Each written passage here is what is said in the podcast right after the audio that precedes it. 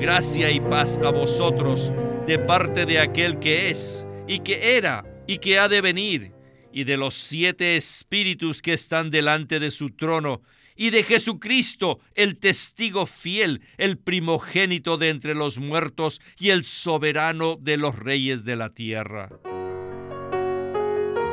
Bienvenidos al estudio Vida de la Biblia con Witness Lee. Esperamos que este estudio vida los introduzca en un disfrute más profundo de las escrituras y de nuestro querido y precioso Señor Jesús. Visítenos en nuestra página de internet radiolsm.com y allí podrán escuchar gratuitamente todos los programas radiales del Estudio Vida. En este mensaje del Estudio Vida de Primera de Juan, exploraremos en el capítulo 2 un tema maravilloso y sumamente crucial para toda nuestra vida y experiencia cristiana. La primera epístola de Juan es un libro corto, pero muy rico en cuanto a su contenido. Hoy hemos llegado a la enseñanza de la unción divina en el versículo 27 del capítulo 2. Allí se nos dice, y en cuanto a vosotros, la unción que vosotros recibisteis de Él permanece en vosotros, y no tenéis necesidad de que nadie os enseñe. Pero como su unción os enseña todas las cosas y es verdadera y no es mentira, así como ella os ha enseñado, permaneced en Él. Pues bien, hoy hablaremos de este tema en este mensaje que se titula la enseñanza de la unción divina. Y nos acompaña nuevamente Jamison Chen, a quien hemos invitado para explorar este tema tan profundo y significativo. Jamison, muchas gracias por su visita al programa. Es un gozo estar una vez más en el programa. A medida que me preparaba para participar en este mensaje, pude darme cuenta de cuán misterioso y profundo es este tema. Al decir que este tema es misterioso, no queremos decir que está más allá de la comprensión del creyente promedio. En realidad, este es un tema al que todos los hijos de Dios tienen acceso. ¿No es así? Así es, Víctor. La manera en que Juan lo presenta es para que cada creyente en cualquier etapa de su vida cristiana lo pueda comprender. Sin duda, este es un tema misterioso, pero no es imposible de comprender. De hecho, es la base y la esencia de nuestra experiencia cristiana. Cada creyente tiene la unción y puede experimentarla personalmente en su vida diaria. Como veremos, este tema está directamente relacionado con nuestro crecimiento en vida. Sin embargo, Juan dice en el versículo 27 que todos hemos recibido la unción, aunque tengamos diferentes niveles de madurez en vida. La unción es la realidad del Dios triuno que puede ser experimentada por cada creyente en su vida diaria. Bien, con esta palabra de introducción estamos listos para escuchar a Witness Lee y el estudio vida de Primera de Juan. Adelante. This book is mainly composed with three sections. Este libro se compone principalmente de tres secciones. Number one, and the fellowship of the divine life. La primera es acerca de la comunión de la vida divina. Esto va desde 1.1 hasta el capítulo 2, versículo 11. Luego, desde 2.12 hasta 2.27, es la segunda sección, que nos habla acerca de la enseñanza de la unción. Y finalmente, desde 2.28 hasta el final, hasta el 5.21, se inicia la tercera y larga sección que cubre las virtudes del nacimiento divino. Así que son tres cosas divinas la vida divina, la unción divina y el nacimiento divino. Ahora comenzamos la segunda sección que trata de la enseñanza de la unción divina.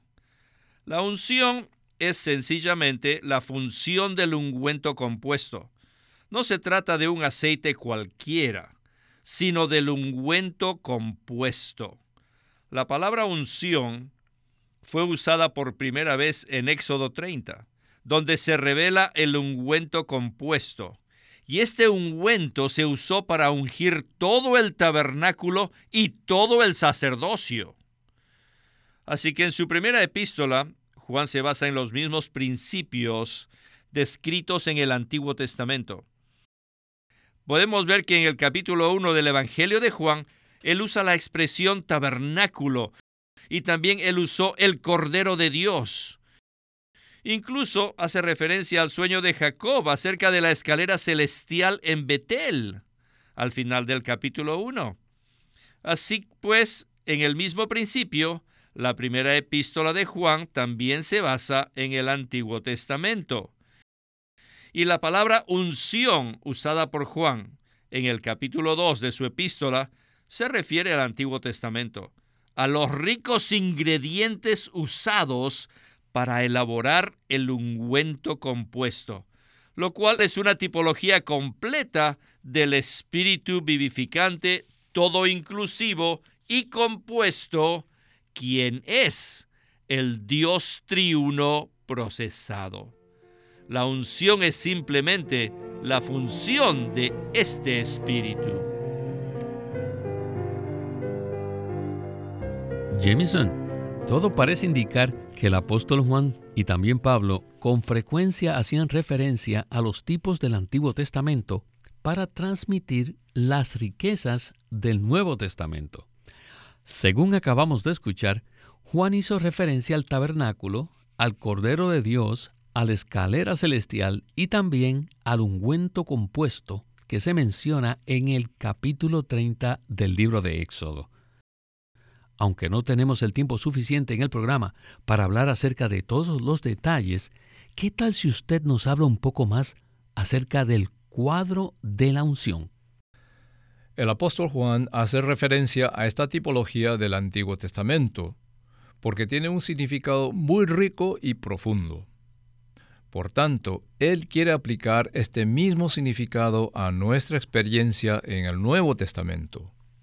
El ungüento era una composición de aceite y otros ingredientes que se le añadían y que se utilizaba para ser derramado sobre el tabernáculo y sobre los sacerdotes. Era un ungüento que los cubría por completo, separándolos y santificándolos. Juan introduce la misma simbología en el Nuevo Testamento cuando dice en el versículo 27 que hemos recibido la unción, la cual es la personificación del Espíritu vivificante, todo inclusivo y compuesto, quien es el Dios triuno. En este Espíritu están contenidos los elementos de Cristo, su vivir humano, su muerte, su resurrección y ascensión. Cuando recibimos el Espíritu, recibimos a Cristo con todos sus maravillosos atributos, para que los apliquemos y experimentemos de manera práctica en nuestro vivir diario. Como creyentes debemos ser cubiertos y energizados con este Espíritu todo inclusivo, que no es otra cosa que el propio Dios truno procesado el cual debe llegar a ser el significado y el propósito de nuestra vida. Gracias, Jameson. La palabra unción tiene una connotación doble. Por un lado, se refiere al ungüento compuesto de Éxodo 30, que se elaboraba con aceite de oliva puro y al cual se le añadían unas especias, que nos indican aspectos de la vida, la muerte y la obra de Cristo. Pero además la palabra unción tiene otra connotación, ¿verdad? Así es, Víctor. El apóstol Juan, en lugar de usar el sustantivo ungüento, usa el sustantivo unción, que tiene una carga verbal. Esta palabra no se refiere al aceite que se derramaba sobre el tabernáculo y el sacerdocio, sino al espíritu todo inclusivo que se mueve y opera en nuestro ser. Nosotros hemos recibido a Dios mismo, que se mueve en nuestro ser y actúa en nuestras vidas. Gracias, Jameson. Bien, en el siguiente segmento hablaremos de algo muy importante. Una de las equivocaciones más comunes cuando las personas hablan acerca de la unción es que la relacionan únicamente con la tercera persona de la deidad, es decir, con el Espíritu. Pero la realidad es que la unción involucra a la totalidad del Dios triuno. Debido a que el Espíritu no está separado del Padre y del Hijo, cuando recibimos la unción, recibimos la totalidad del Dios triuno que se mueve y opera en nuestro ser.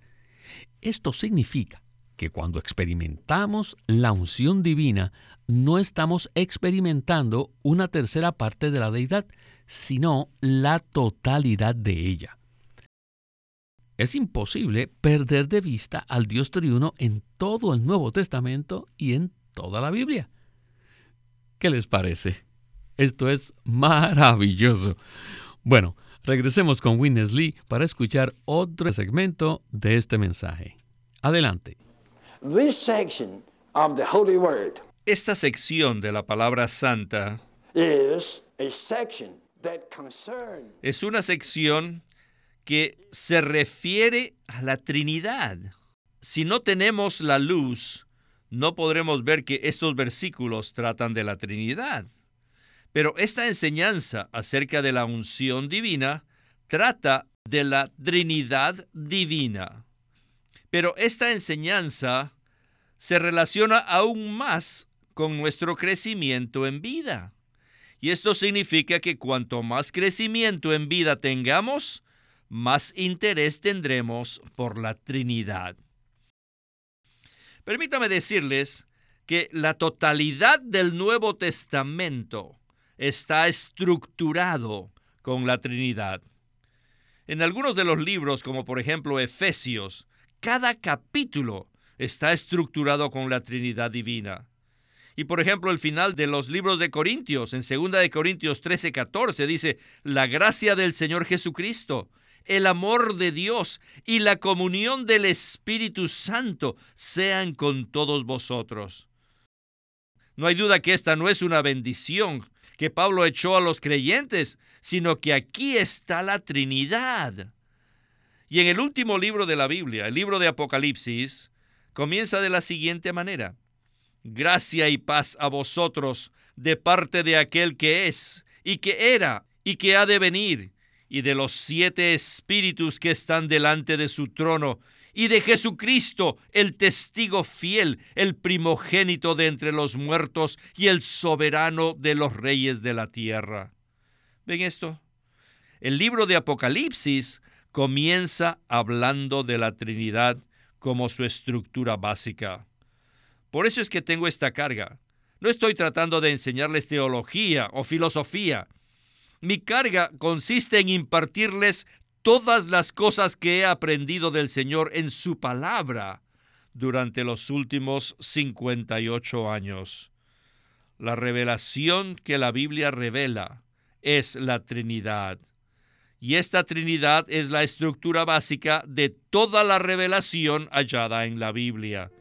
Si quitamos la Trinidad divina, entonces no habrá revelación divina. Jameson, en el segmento anterior, al hablar acerca de la experiencia de la unción, Winnesley dio un salto y mencionó la importancia crucial de la Trinidad divina. No nos queda duda que la carga del hermano Lee no consiste en enseñarnos teología o filosofía, sino en impartirnos todo lo que él aprendió acerca del Señor en su palabra después de tantos años de estudio. Entonces, ¿qué tal si usted nos comente algo más en cuanto a esto? Nuestra única necesidad es el propio Dios triuno, ya que Él es nuestra verdadera fuente de la comunión en la vida divina. También el Dios triuno es la esencia y la estructura básica de la unción, al igual que todos los libros de la Biblia. Por tanto, no es un gran salto de Juan cuando habla acerca de la unción y luego pasa a la importancia crucial del Dios triuno. El Dios triuno que hemos recibido y que se mueve y opera en nuestro ser todo el tiempo es la unción. Si pensamos que la unción es como cierta clase de impulso que nos permite dar instrucciones o quizás un sentimiento o una sensación, seremos engañados por completo. Por eso necesitamos tener una comprensión profunda respecto a que la unción es el propio Dios triuno, que se hace real a nosotros en nuestra vida diaria. Esa es la razón por la que el apóstol Juan habla acerca de la unción e inmediatamente pasa a hablar del Dios triuno. Él habla acerca del Padre, del Hijo y del Espíritu Santo. La función de la unción consiste en enseñarnos acerca del Dios triuno. Cada vez que experimentamos la unción, estamos experimentando y aprendiendo acerca del Dios triuno. Ese es el motivo por el cual la estructura básica del Nuevo Testamento está diseñada para introducirnos en la realidad del Nuevo Testamento, la cual es el Dios triuno. Gracias, Jameson. El hermano Lee también hizo referencia al crecimiento en vida y cómo éste se relaciona con el interés que sentimos por la Trinidad. Y es por ello que quisiera leer unos versículos para establecer el contexto apropiado de la siguiente porción del mensaje. Vayamos a Primera de Juan, capítulo 2, versículos del 12 al 13. Allí dice lo siguiente: Os escribo a vosotros, hijitos, porque vuestros pecados os han sido perdonados por causa de su nombre. Os escribo a vosotros, padres, porque conocéis a aquel que es desde el principio. Os escribo a vosotros jóvenes, porque habéis vencido al maligno. Os escribo a vosotros, niños, porque conocéis al Padre. Aunque todos somos sus hijos, Juan nos presenta diferentes categorías de personas o diferentes niveles en nuestro progreso espiritual. ¿No es así, Jameson? Por supuesto, Víctor. A mí me parece muy bueno que nos presente como hijitos y no como estudiantes o seguidores. Somos hijos, que nos relacionamos los unos con los otros conforme a la vida divina. No somos estudiantes que adquirimos conocimiento doctrinal, ni tampoco somos seguidores que participan de alguna actividad programada. Juan vio a todos los creyentes como hijos, aquellos que estamos íntimamente relacionados los unos con los otros y con el Dios triuno, basados en nuestra mutua participación y comunión en la vida divina. Bien, regresemos ahora con Witness Lee para escuchar la conclusión de este tema tan crucial. Adelante. En esta sección, Juan sin duda habla acerca de las verdades profundas respecto a la Trinidad pero lo hace en el contexto del crecimiento en vida de los creyentes. Por tanto, el versículo 12 nos dice, os escribo a vosotros, hijitos. En los siguientes versículos habla de tres grupos. Los creyentes se clasifican en estos tres grupos, niños, jóvenes y padres. En el versículo 12 dice, os escribo a vosotros hijitos, o sea, niñitos, porque vuestros pecados os han sido perdonados por causa de su nombre. El perdón de los pecados constituye el elemento básico del Evangelio de Dios. Luego en el versículo 13 dice, os escribo a vosotros, padres. Ven que hay algunos niñitos que son padres porque conocéis a aquel que es desde el principio. Ajá. Juan no dice que conocen a Dios o al Hijo, sino conocen a aquel que es desde el principio. Este es el eterno, el que siempre existió, o sea, nuestro Cristo. Ellos conocían a Cristo. Si queremos conocer a Cristo como aquel que es eterno, y que existe desde siempre, tenemos que experimentarle. es un asunto de experiencia, no de conocimiento. Nosotros tenemos que experimentarlo a Él. El apóstol Juan no atribuyó esta característica a los jóvenes, sino que la atribuyó a los padres. Entre nosotros hay algunos padres, aquellos que han llegado a conocer al Señor por experiencia. Conocer al Señor así requiere años, muchos años y años de experiencia. Después en el versículo 13 continúa diciendo, Os escribo a vosotros jóvenes, porque habéis vencido al maligno. Os escribo a vosotros niños porque conocéis al Padre. El Padre, los niños solo conocen a su papá, a su papito.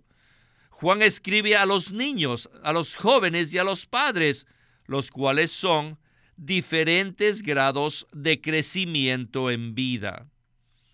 Si hemos de entender la Trinidad, que está cubierta en esta breve sección, debemos estar en el proceso del crecimiento en vida. Pues bien, Jameson, el apóstol Juan se refiere a los creyentes como hijitos y los clasifica en tres grupos, niños, jóvenes y padres.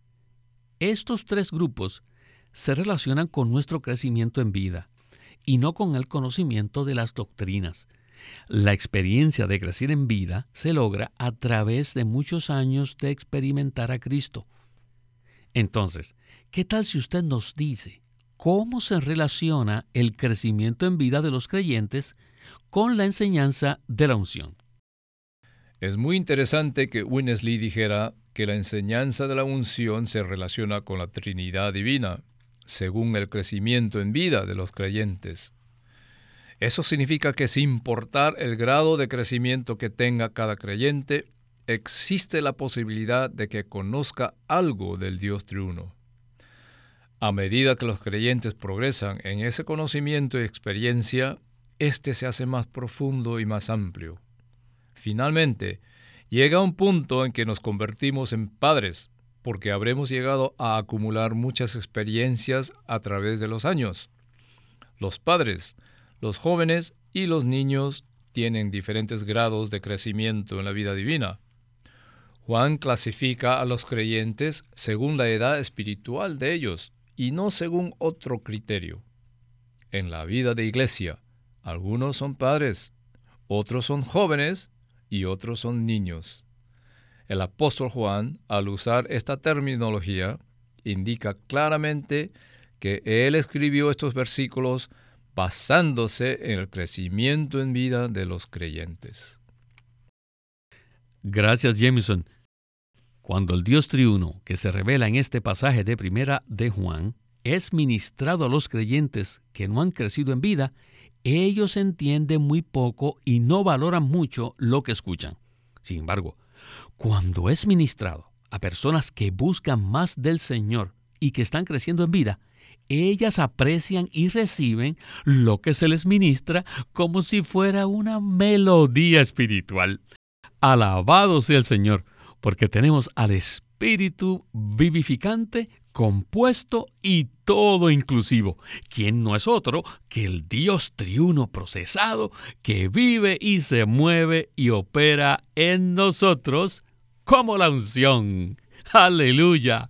Oh Señor Jesús. Bueno, Jameson, el tiempo se nos terminó, así que le agradecemos su compañía y esperamos que regrese pronto al programa. Gracias por invitarme. Siempre es un gozo participar en el estudio vida de la Biblia. Este es Víctor Molina haciendo la voz de Chris Wilde. Jameson Chen, la de John Pester, y Walter Ortiz, la de Winnesley.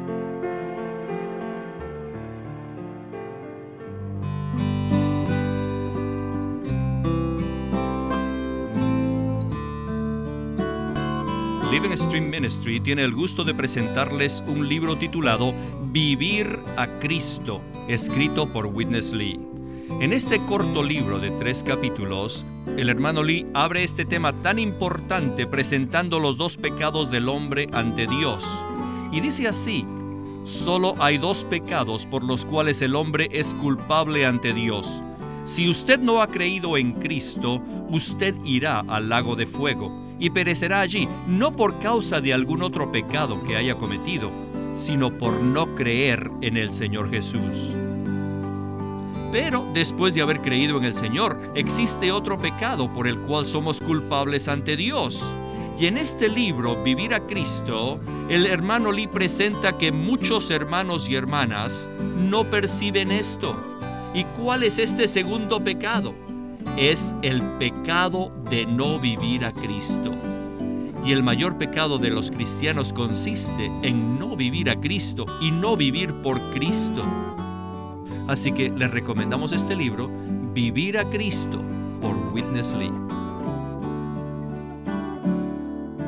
Queremos animarlos a que visiten nuestra página de internet libroslsm.com.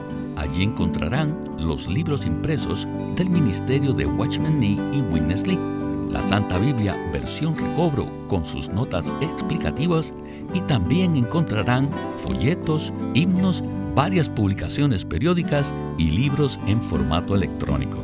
Por favor, visiten nuestra página de internet libroslsm.com.